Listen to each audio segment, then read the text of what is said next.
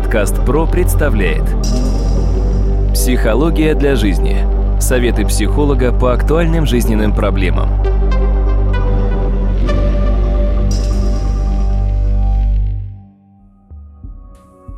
Здравствуйте, дорогие друзья! В эфире очередной выпуск подкаста «Психология для жизни». У микрофона Сергей Чеботков. И, как обычно, у меня в гостях кандидат психологических наук, доцент, профессор Дмитрий Смыслов. Дмитрий, здравствуйте.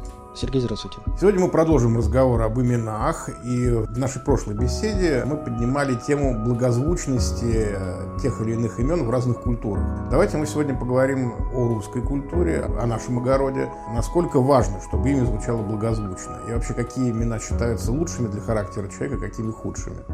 Вы знаете, если мы выбираем имя человека, ни одного, ни мужского, ни женского имени в нашем русском варианте нет идеального. То есть в каждом имени есть многие недостатки, нюансы. Но все-таки здесь нужно брать, изучать закономерности. В 1952 году американский психолог Осгуд анализировал публичные выступления политиков и обратил внимание на то, что два претендента говорят, условно говоря, одинаковые слова, но в то же время одному аудитория доверяет, а другому нет. Конечно, можно сказать одно, что есть харизматики, есть не харизматики. Если харизма это все-таки Божья благодать, то есть то, что дается, то, что даровано, оно дает возможность воздействовать на людей, а другому, если не дано, то это бывает сложно сделать. Научить можно, но все равно получится не так. Но здесь Озгут обратил на то, что оказалось, человек, которому доверяет аудитория, использует более музыкальные слова, сочетания музыкальных слов. Он это так и назвал «музыка слов», а потом, продумав немножко, назвал свой метод метод семантических дифференциалов.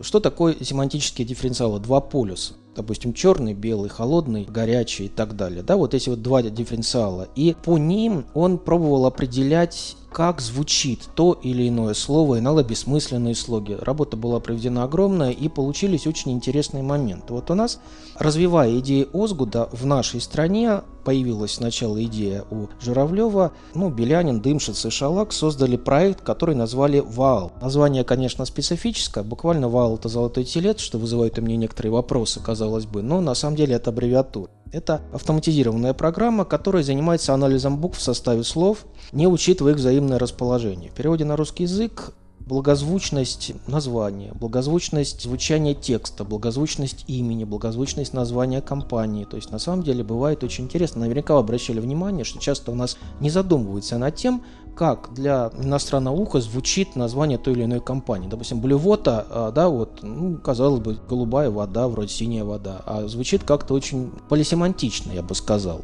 И вот в данном случае, если мы внимательно посмотрим, в соответствии с этой программой, можно посмотреть даже то, в каком эмоциональном состоянии писатель создавал то или иное произведение. То есть, когда мы определенный текст вносим в программу, она пишет те эмоциональные состояния, которые присутствовали у писателя. Здесь я рекомендовал бы изучить, допустим, из Федора Михайловича Достоевского. Он очень легко читается, но если внимательно посмотреть, в каких эмоциональных переживаниях он был.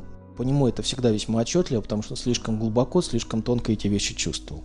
Ну а у нас два НЛП-практика, Котлячков и Горин, предложили даже такую разработку, а именно они рассмотрели страшные или некоторые буквы, которые несут определенный дополнительный смысл. И в частности, страшные и злые они выделили такие буквы F, Х, Ш и Щ. Прошу обратить внимание, ругательства, когда человек использует нецензурную лексику, да, чаще всего они связаны с шипящими. Да и кошачьи тоже, когда ругаются, они тоже шипят. Да, это тоже отчетливо понятно. А страшные, но не злые буквы – это П, К и У. Страшные, злые, сильные – это Ж, З и Р. Страшные, не злые, сильные – И. Ну, здесь только Кинзаза вспоминается. Ну и не страшные, но злые – это Г, С и С допустим, Сергей не страшные, но злые, да, получается. Сергей, потому что, получается, звучит для уха тяжеловато. На уровне подсознания такое звучание будет несколько специфичным. Поясню. Горин и Котлячков как раз более занимались словами и фразами, даже тем, что они называли отпугивающие слова. Простите, а гласные как? То есть вот перечислили только согласные? Нет, они смотрели только согласные. Только по ним, да.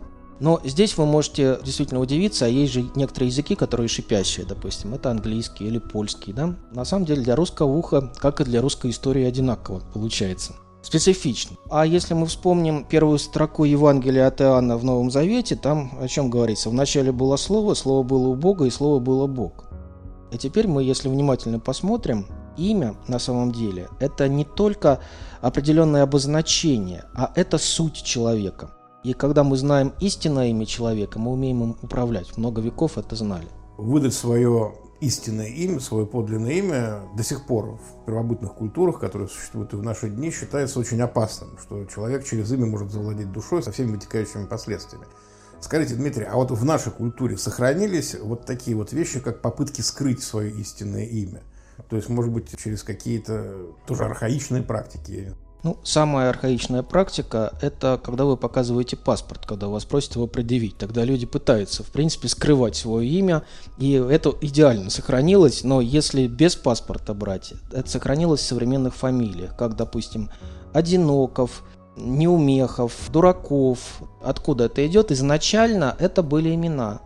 И раньше русские для того, чтобы все было хорошо, кстати, у русских это осталось, чтобы у тебя все было хорошо, говоришь, что все плохо. Почему часто говорят, что русские живут все время в миноре в каком-то, все время в таком депрессивном состоянии. Вспоминайте 90-е годы. Ничего нигде в магазинах нет, вообще ничего купить нельзя. Приходите в гости, все есть. Как, откуда, каким образом? Вот этот феномен, да, специфический. Ничего нет, но все есть. Как и откуда? Вот это как раз более свойственно. Для того, чтобы все было хорошо, говорить, что все плохо. Поэтому дураков совсем не дураков, как изначально казалось бы. Да? А это просто один из вариантов скрыть некоторые существенные моменты. Вот в свое время американская писательница Урсула Дегуин кстати, она супруга профессора истории. К сожалению, диссертацию свою она не защитила, только магистром осталась. Она написала книжку «Правила имен». Там она написала «Имя есть сущность предмета. Назвать имя значит повелевать этим предметом. Надо скрыть имя для того, чтобы тебя не узнали. Поэтому часто для того, чтобы скрыть свое реальное имя, человек выбирает псевдоним.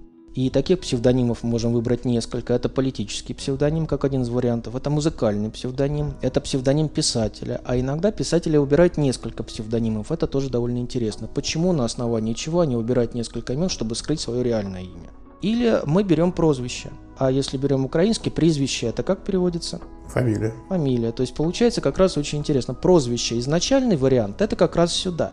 То есть как человека называют. Может быть кличка, ну простите, может быть погоняло. Все в разных культурах, в разных языковых системах по-разному это называется. Но это тоже во многом определяет суть человека, а иногда и с точностью да наоборот. Допустим, на фене, если мы берем, там, если человек высокий, то нужно будет называть, что он, допустим, короткий, небольшой. Если он лысый, он будет волосатый. То есть точностью до наоборот обозначить. Я не буду называть это на фене, я просто говорю, что принцип действия именно такой. То есть точностью до наоборот. Только тогда мы поймем, что это означает. Нужно скрыть реальная суть своего имени. Подкаст ПРО представляет Психология для жизни.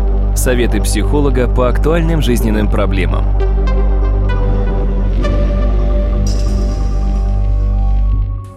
Дмитрий, а вот такой вопрос. Нередко у нас такая существует традиция. Я лично знаю много таких семей, которые называют своих детей в честь умершего предка. Например, в честь дедушки, там, ну, условно говоря. Вот это как-то связывает вновь родившегося человека с судьбой его предков, вот через имя и связывает, и на самом деле к этому нужно предельно аккуратно относиться. Если мы вспомним Зигмунда Фрейда, на самом деле Сигизмунд Шлома Фройд, Шлома – это дед, имя его деда, который умер буквально за несколько дней до рождения Сигизмунда. Тоже очень интересно, почему Фрейду дали имя деда, умершего совсем недавно. То есть, как некое продолжение жизни деда. Вот здесь, когда мы говорим о отношении имени живого с именем умершего, мы сталкиваемся с очень интересной проблемой. Проблема жизни и смерти, она очень актуальна. И здесь мы видим сразу две линии. Первая линия – желание почтить память предка и не убрать его имя из системы рода то есть вековечить. Кстати, иногда в семье только одним именем называют мужчин, допустим, да, как один из вариантов. А с другой стороны, возникает сразу вопрос, а не заберет ли предок носителя аналогичного имени в роду с собой в загробный мир? Бытует такое мнение, согласно которому повторение имени в роду повторяет судьбу его нового носителя. И тогда такое имя я могу назвать заново рожденным. То есть идет продолжение этого сценария. На самом деле, когда мы говорим о сценариях жизни, имя – это сценарий жизни особенно когда дело касается семейного или родового сценария. То есть он повторяется часто. Этот феномен мы действительно можем объяснить накладыванием родового сценария. Но иногда, вот когда мы используем, допустим, психогенеалогию, там есть такое понятие слепания имен. Слепание имен – это когда жизненный путь первоначального носителя имени повторяет жизненный путь второго носителя имени, третьего носителя имени и так далее. Такое бывает, и люди, которые серьезно наблюдают, допустим, за поведением родственников, за их именами, может быть, обращали на это внимание.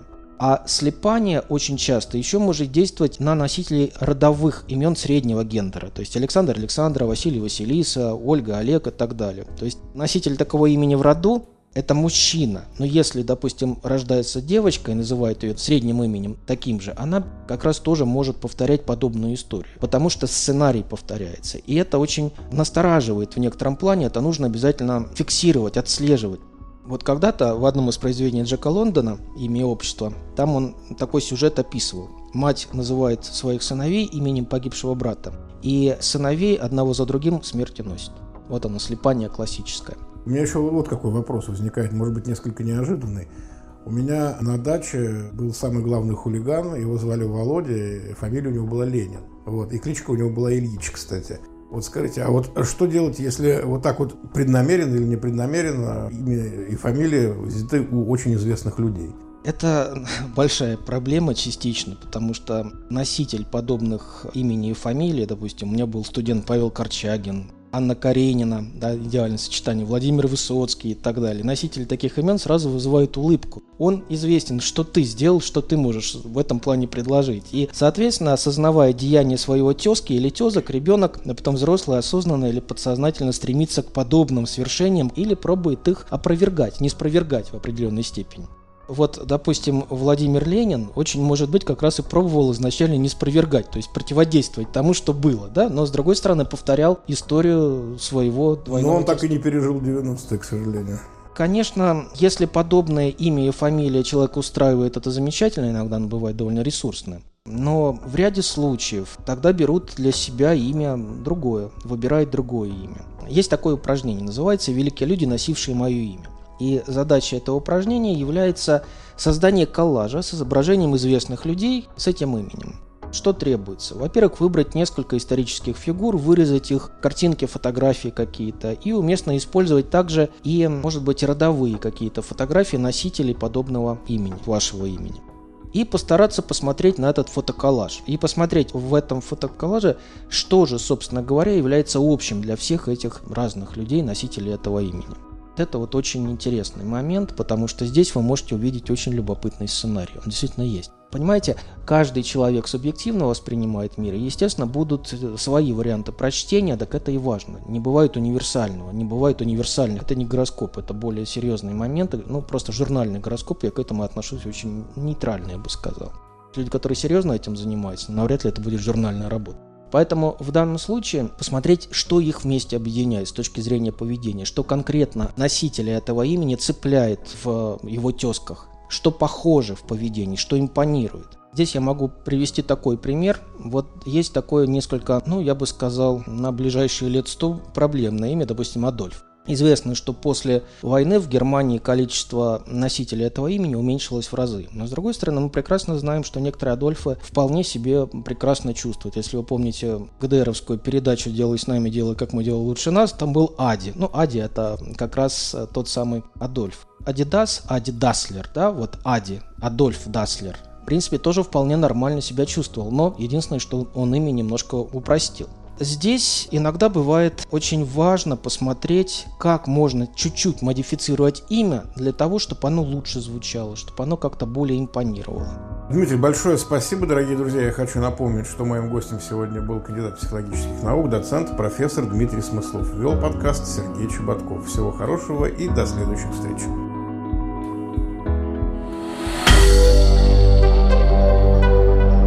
Компания «Подкаст Про». Подкасты премиального качества.